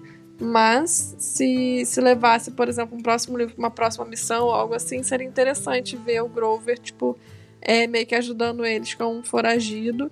E eles tendo problemas por isso, de, tipo assim, encontrar com alguns outros sites, ou encontrar algum deus que fala, ah, não, você tem que voltar pro acampamento, eles tendo que fugir. Alguma coisa nesse sentido, e depois ele achando pano no meio do caminho. E aí tudo dá certo porque ele pode voltar pro acampamento. Não sei, seria interessante se a história tivesse ido por Verdade. esse lado. Uhum. Mas assim, eu acho que viraria. Isso podia virar uma barriguinha. Porque até a parte de pan nesse livro nem é tão grande. Já aparece pra mim uma barriguinha na história. Que, que assim, eu sinto que se ela não tivesse ali, não ia fazer tanta diferença não. A parte, toda a parte de pan, do caso daqui pra frente, parece muito que tipo, a história tá seguindo uma linha aqui. Aí do nada, pá, corta pra pan, tem a barriga e você dá uma contornada pra dar um. Sabe o respiro da história? Só que acaba sendo um respiro muito longo. Uhum. E quando eles estão próximos ali a partir, eles convidam o Nico pra ir com eles também. Mas o Nico não quer, ele quer ficar ali e pensar, ele, tá, ele parece Não quero. Não quero, vou ficar aqui. E ele parece pior do que ele tava antes, com mais olheira, mais triste ali. Mas eu acredito que, tipo, como ele encontrou a Bianca e não foi o que ele esperava, então, tipo, muita coisa se quebrou ali dentro da cabeça dele. Então, realmente, ele tem que ficar ali e pensar nas coisas que ele vai fazer agora. Então, ele entra lá na casa de volta. O Eurition fala que ele pode ficar. Eurition, né? Uhum. Fala que ele pode ficar ali o tempo que precisa. E ele dá um disco com uma marca de que foi um presente de Hefesto pro, pro pessoal. Que isso vai ajudar eles a chegar até a forja. Mas como é tipo. O, o Hefesto vai ali, ele escolhia, ele ficava olhando os, os gados e tudo mais, para ele criar os seus autômatos. Aí, uma, uma vez, o Eurition fez um, um, um trabalho pro Hefesto e ele deu esse disco pra ele que se um dia ele precisasse encontrar as forjas, ele poderia encostar ali e, e aquilo ali levaria até lá. Super conveniente? Super conveniente. Deus Ex Machina? Deus Ex Machina. Mas o Euruti é gente boa, daí a gente É. perdoa. É verdade. Então a Anabeth ativa o disco e surge uma aranha de metal. O que é meio engraçado, né? Porque ela morre de medo de aranha. O que eu corri no É lado você, contrário. não, se a aranha brota ali, eu corro pro lado contrário.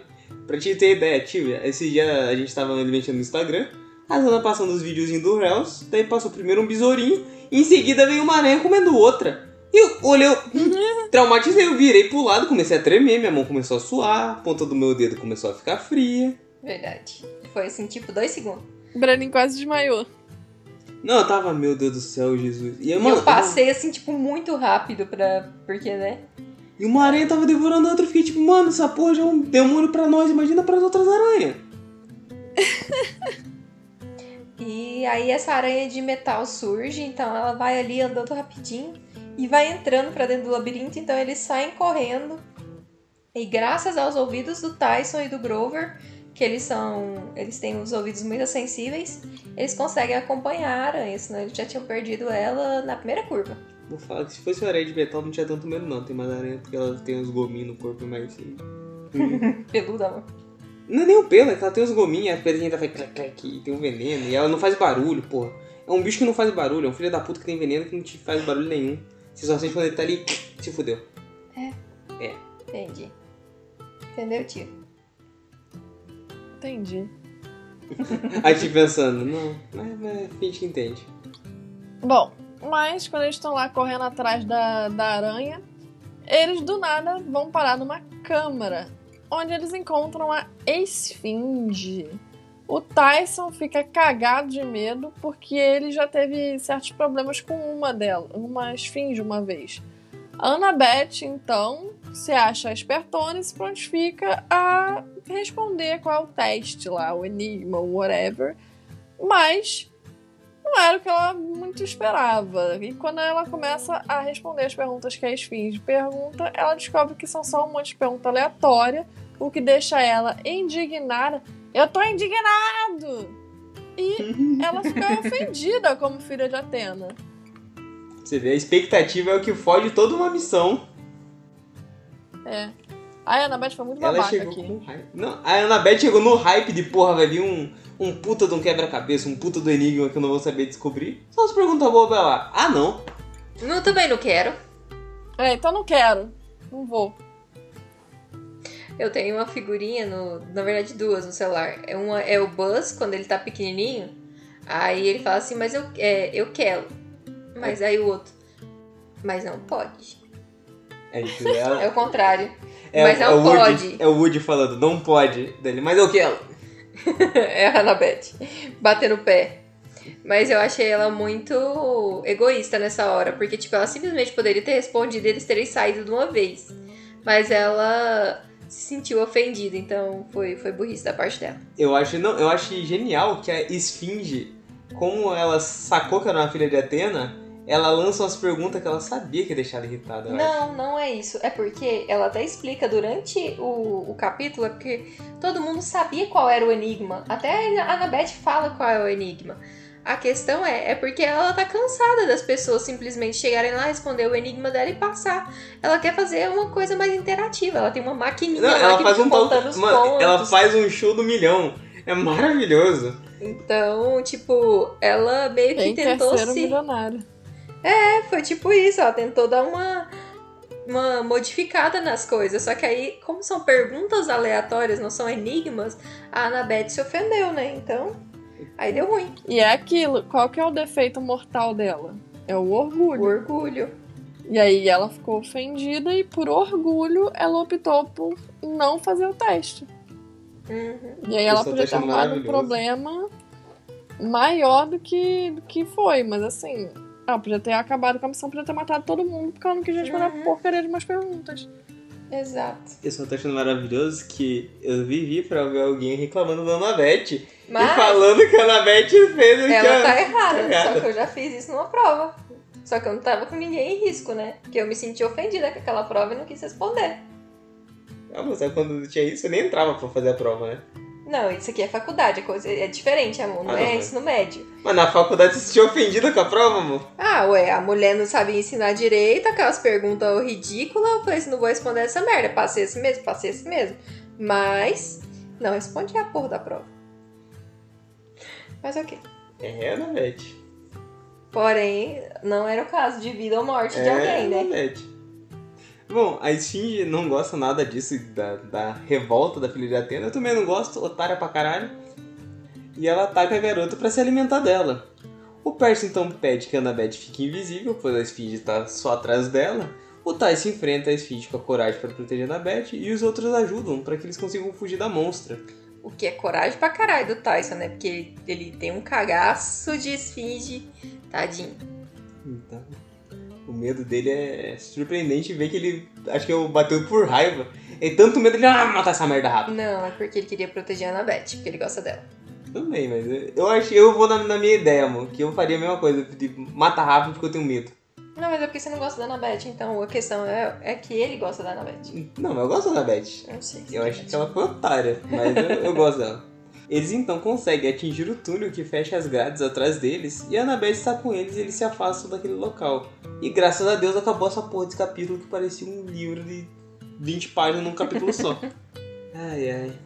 Ai, A cara, Annabeth esse foi muito tão Gente, grande. eu gosto da Annabeth. Esse capítulo ele é muito grande. A Annabeth, ela às vezes força a amizade. Eu gosto muito da Annabeth, mas tem às vezes que ela dá uma forçadinha, o Rick escreve ela de um jeito que me dá uma...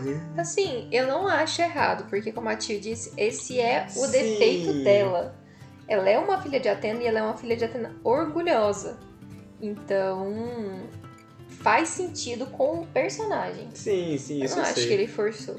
Mas é que eu acho que ele dá, tipo, ela é super inteligente, mas raramente ele mostra a real que ela é super inteligente. Eu só vi mesmo, tipo, eu falei, caralho, a Annabeth é incrível. Foi no livro do- da marca de Atena. Que eu falei, caralho, a Annabeth, aqui ela realmente foi inteligente pra caralho.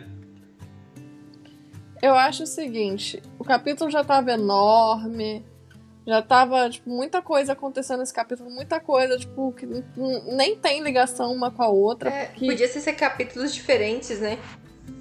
sim, a gente tem o Nico chamando a Bianca, e aí, tipo, a gente. Eles dormem, aí muda o dia. Já é. Não, e tem que... dois sonhos grandes do Percy. É, tipo, começa com o Nico chamando a Bianca, invocando a Bianca. Aí beleza, aí tem toda a questão com Minos, que a gente descobre coisa com Minos, tem a questão da Bianca, que a gente descobre coisa com a Bianca. Eles vão dormir, tipo, é um novo dia. E aí, nesse. Enquanto que eles estão dormindo, o Percy tem dois sonhos. O Percy tem os dois sonhos. Nisso, o Grover começa a ter um papo super melancólico com ele. Nos dois sonhos, a gente tem o primeiro, que é- é- é que é sobre Cronos, Luke, a guerra, caramba, quatro. O segundo já é sobre o velho, já é o sonho meio que do passado. Aí o Percy acorda, tem um papo, um puta papo melancólico com o Grover, que já é um, um- um outro, uma outra questão, tipo, que o livro aborda, que é esse problema do Grover, de pânico, isso, Uhum. daquilo, blá blá blá. E aí, tipo, eles começam o dia. O Nico, que é uma problemática, eles acabam o arco do Nico ali, porque aí o Nico vai ficar ali no acampamento, não vai com eles. No acampamento não, no, na fazenda No rancho. e não vai ficar com eles. E aí a gente começa uma nova problemática, um novo arco, que é ir atrás de Hefesto. Não é mais atrás dela, é atrás de Hefesto, porque aí Uhum. segue uma aranha. E aí no meio do caminho eles começam a passar por barra que tem que pular, por não sei o que, do nada tem uma esfinge. Ao invés dele- deles simplesmente fazerem a porra do teste. Aí a Annabeth começa a arranjar problema. No final, eles nem lutam com a esfinge, eles só, tipo, fogem. É, é- é meio assim, sem pé na cabeça. Essa parte da esfinge, eu acho muito interessante ele ter colocado o defeito fatal da Annabeth tão na nossa cara nesse, nessa parte do capítulo. Mas ao mesmo tempo, se eles simplesmente tivessem entrado no labirinto, seguido a aranha e, tipo, não tivesse essa parte, tava de boa. Não, não tinha a menor necessidade de ter. É, não faz diferença, né? Uhum. Então, né? Se fosse um outro capítulo que ele desse focado, tipo, a estrela do capítulo fosse a Esfinge, a Annabeth ficando bolada com isso. Ela, tipo, mostrando que é muito inteligente, mas que as perguntas são muito, tipo, isso aqui é muito idiota, faria mais. daria mais gosto de Não, ler. tem as perguntas. Não, eu lembro, as perguntas são muito idiotas mesmo, mas elas Não. parecem que tem a sensação de estar corrido. Uhum. Parece que é a sensação de, tipo, cara, deixa eu escrever isso É aqui porque... porque eu tô com a ideia aqui e tá, A escrevi muito Annabeth rápido não e isso é chega a ficar irritada. A gente não vê ela tão irritada assim, porque as perguntas realmente tá tipo um show da menor. É pá, pá, pá, pá, pá. E a gente não tem, por exemplo, uma luta contra a esfinge. É literalmente isso. Ele, não desenvolve é, é, o lado, tipo assim, do, dos testes da esfinge. E ele não desenvolve a luta contra a esfinge. É, tipo, é, é muito é, é, corrido esse é. final. Ia ser interessante ver, tipo, o Tyson hesitando antes de ajudar, por medo dela, e tipo, ele ajuda depois que ele vê que vai dar ruim, ou algo assim, mas Sim. acaba que ficou tudo tão ruchado que eu me senti no final do Game of Thrones. Ele só queria botar a esfinge. Exato, ele falou, ele falou quero botar isso aqui porque é uma capítulo legal. Vou botar. Podia ter colocado um capítulo a mais, ou então dado uma mexida nas coisas para poder colocar. Inclusive, eu tenho uma coisa para dizer, uma curiosidadezinha rápida. Que a Esfinge, ela também aparece em Harry Potter. E ela uhum. aparece no quarto livro. Sim. E a Esfinge aparece aqui em Percy Jackson também no quarto livro. E aí só, ora, só ora, queria ora. jogar essa curiosidade que eu falei, nossa, que É a parte da Araramboia, não é? Araramboia. Araramboia. Araramboia. É, eu separei aqui que ela, tipo, fala o enigma para ele. E aí o enigma é: primeiro, pense no lugar reservado aos sacrifícios, seja em qual templo for. Depois, me diga que é que se desfolha no inverno e torna a brotar na primavera. E finalmente, me diga qual é o objeto que tem som, luz e ar e flutua na superfície do mar. Agora, junte tudo e me responda o seguinte: que tipo de criatura você não gostaria de beijar? E o Harry lança Expelharmos. o Harry, Expelharmos, porra. Não, tem esse puta textão. Aí o Harry olha para ela e fala: Você podia, por favor, repetir mais devagar?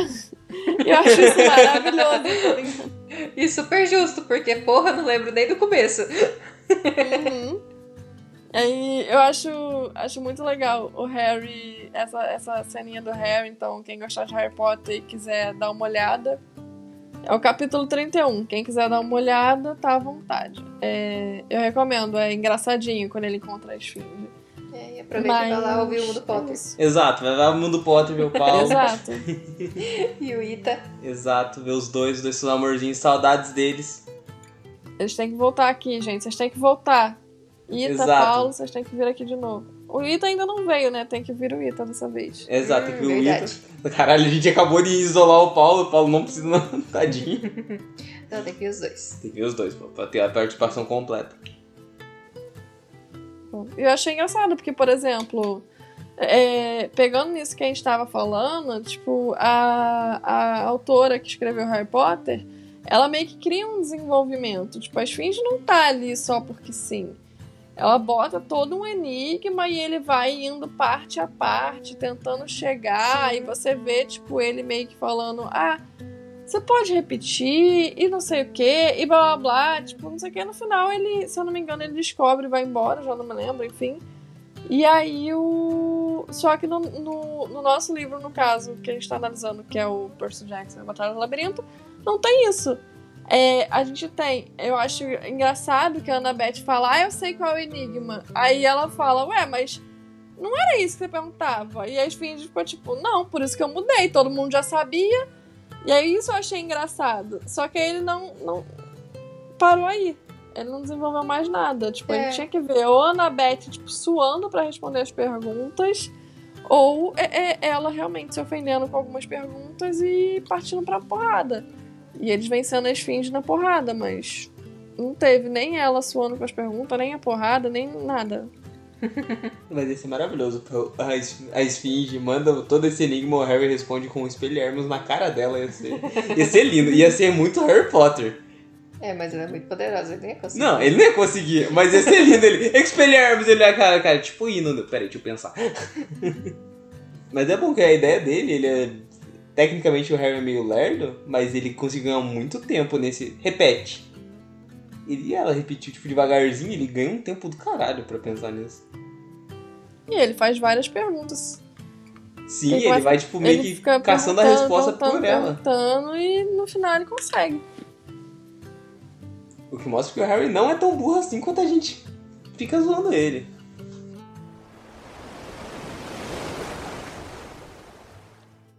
Bom, e esses foram os nossos comentários sobre este capítulo. Diz o gringo os nossos tostões. É, como diz o gringo, os nossos tostões. Esses foram os nossos tostões sobre esse capítulo. E vamos agora para a aula de Kiro.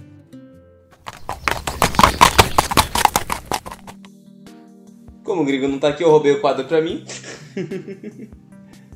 Bom, e o quadro de hoje, do caso da aula de Kira, a gente vai falar sobre a belíssima, a linda e a mitológica Esfinge. Que eu ainda vou visitar lá no Egito. A gente vai. E eu vou aproveitar a mesma viagem para eu ver o Coliseu e para eu ver o Templo de Atenas, porque eu quero fingir que eu sou um cavaleiro de ouro. Queria tanto ir pra Itália. Que eu nasci então, pobre. né? Né? Triste vida. Por que, que eu nasci bonito na ordeira? é, é, bom, as esfinges, elas são tradicionalmente figuras mitológicas egípcias. É por isso que a Zana quer visitar elas. Se fosse só grega, não queria não. Chatinho. elas são a criatura com corpo de leão e cabeça humana. Elas geralmente protegem o templo de algum farol importante, ou elas estão como forma de homenagem ou uma de exaltação referente a esse faraó. Geralmente as esfinges elas, elas eram construídas na entrada dos templos e das pirâmides egípcias, como realmente o símbolo de proteção do local e que evite que os estrangeiros ou saqueadores entrassem e. Bom, era mais tipo uma figura de caralho, se eu entrar essa porra vai me engolir. E era mais pra imponência mesmo do que realmente uma segurança total. Era tipo as gárgulas no, nos prédios, no caso em Nova York, nas cidades assim. A esfinge, ela também é representada na sociedade grega. No entanto, ela apresenta algumas diferenças em relação à egípcia. Na grega, ela tem o corpo de leão, ela tem asas de pássaro e o rosto e o tronco assim é meio de mulher. Ela tem tipo mais essa diferença que na outra esfinge não tem asas, ela é só o leãozão mesmo. E nessa mitologia grega, as esfinges elas são descritas como criaturas más, elas são traiçoeiras e impiedosas. Elas criavam enigmas e quando elas não tinham as suas respostas, elas devoravam os homens que não fossem capazes de responder os seus questionamentos. A esfinge ela está, ela está relacionada com o mito do Édipo, aquele doente que pegou a própria mãe. É a história na qual ela chegou em Tebas, destruindo e atacando os aralhos na cidade, e o rei Creonte ofereceu o trono e a, mãe da, e a mão da esposa dele para quem derrotasse a fera. O Édipo consegue resolver o enigma dela e por ter sido, caso, a pergunta do enigma dela era tão difícil que ela se sentiu envergonhada quando o Édipo resolveu e ela se joga no penhasco e morre. E assim o Édipo vai para aquela toda treta que consegue casar com a mãe e tudo mais, mas essa é outra aula de Kiro. Bom, e a esfinge na obra do tio Rick Jordão, como a gente já viu aqui, ela estava no labirinto, ela se enjoa de fazer sempre o mesmo enigma toda vez, e ela tenta fazer um talk show, ou no caso um show do milhão, para tentar animar as coisas e mudar um pouquinho, o que quase mata o semideus por causa da arrogância e do orgulho da Annabeth em relação às perguntas. E essa foi a aula de Kiro. Muito bom. Uh. E vamos agora pro nosso quadro quentinho, que é o quadrozinho da Visas, que é o. Solstício de verão!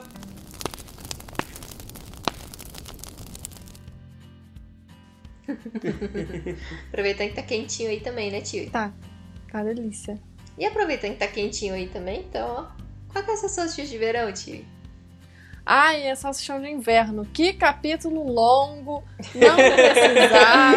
Eu tô falando que é Ai, verão, porque ele tá quentinho, ela vai chamar o inverno, tá vendo? Nossa senhora, é por isso Ai, que ela tá, tá frio. Ela Ai, chama, menina, ela esse atrai. capítulo é muito chato. Esse capítulo é muito chato, cara. É- é- tem arcos que se fecham, arcos que se abrem, coisas importantes que de outros arcos que são discutidas no meio do caminho. Tipo, esse capítulo facilmente era dividido em três.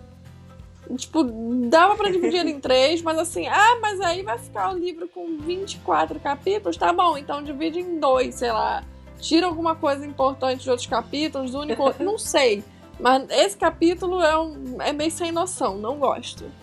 Principalmente a parte da Annabeth, da Esfinge, o Caramba 4. Ai, me irritei, não gostei, achei chato, chato a beça. Enfim, foi isso. E o seu amor?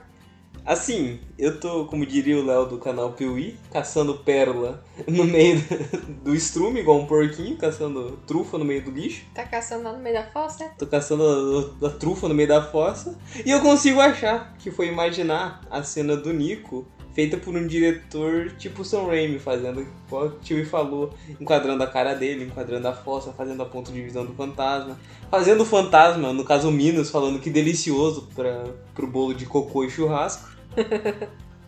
Seria esse aí a partezinha que me dá o meu coração quentinho de pensar que isso graficamente pode ser lindo.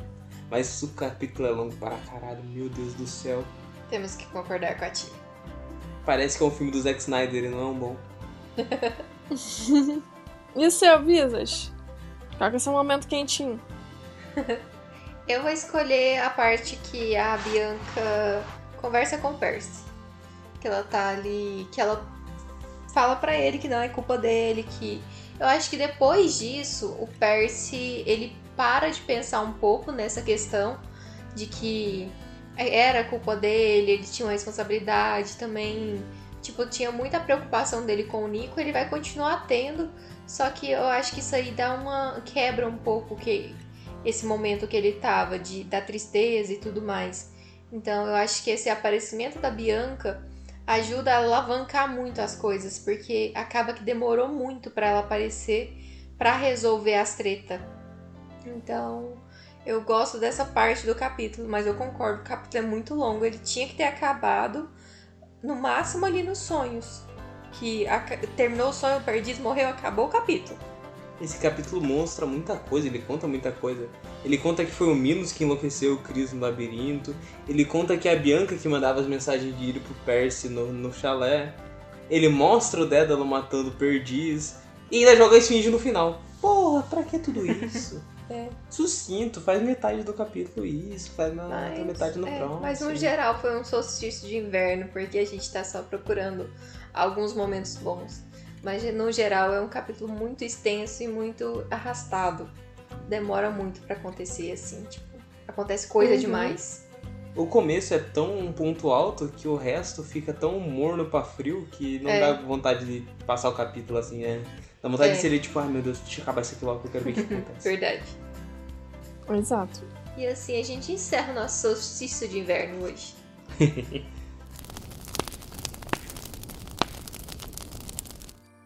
podcast é lançado semanalmente às sextas-feiras. Você pode nos encontrar no Instagram e Twitter, arroba Chala3podcast, grupo do Facebook Chala3podcast e o nosso queridíssimo e-mail, chala3contato, arroba gmail.com. Todos os nossos links vão estar na nossa bio. Não se esqueçam de mandarem mensagem de íris e compartilhar o podcast com os seus amigos. Tá vendo só? Eu tentei é falar mais devagar e me gaguejei toda enquanto eu falo. A Tem que tristeza... que eu falar correndo. 2.0. Exato. A tristeza é quando eu vou ler e eu me perco na palavra, eu falo a palavra errada, eu, automaticamente eu faço um. a minha quinta série ainda perdi nisso. É. É, cara, enfim. Bom, eu espero que vocês tenham gostado desse capítulo, galerinha. A gente ficou aí uns dias sem, sem postar, mas saiu o episódio semana passada. Nosso Já capítulo sido gravado há 71, três capítulo mil anos. 9. Faz É, 87 anos. Com o Gringo, com o Luquezinha. e Agora a gente tem Visas e Brenin, pra quem tava com saudade. Eu não sei vocês, mas eu estava.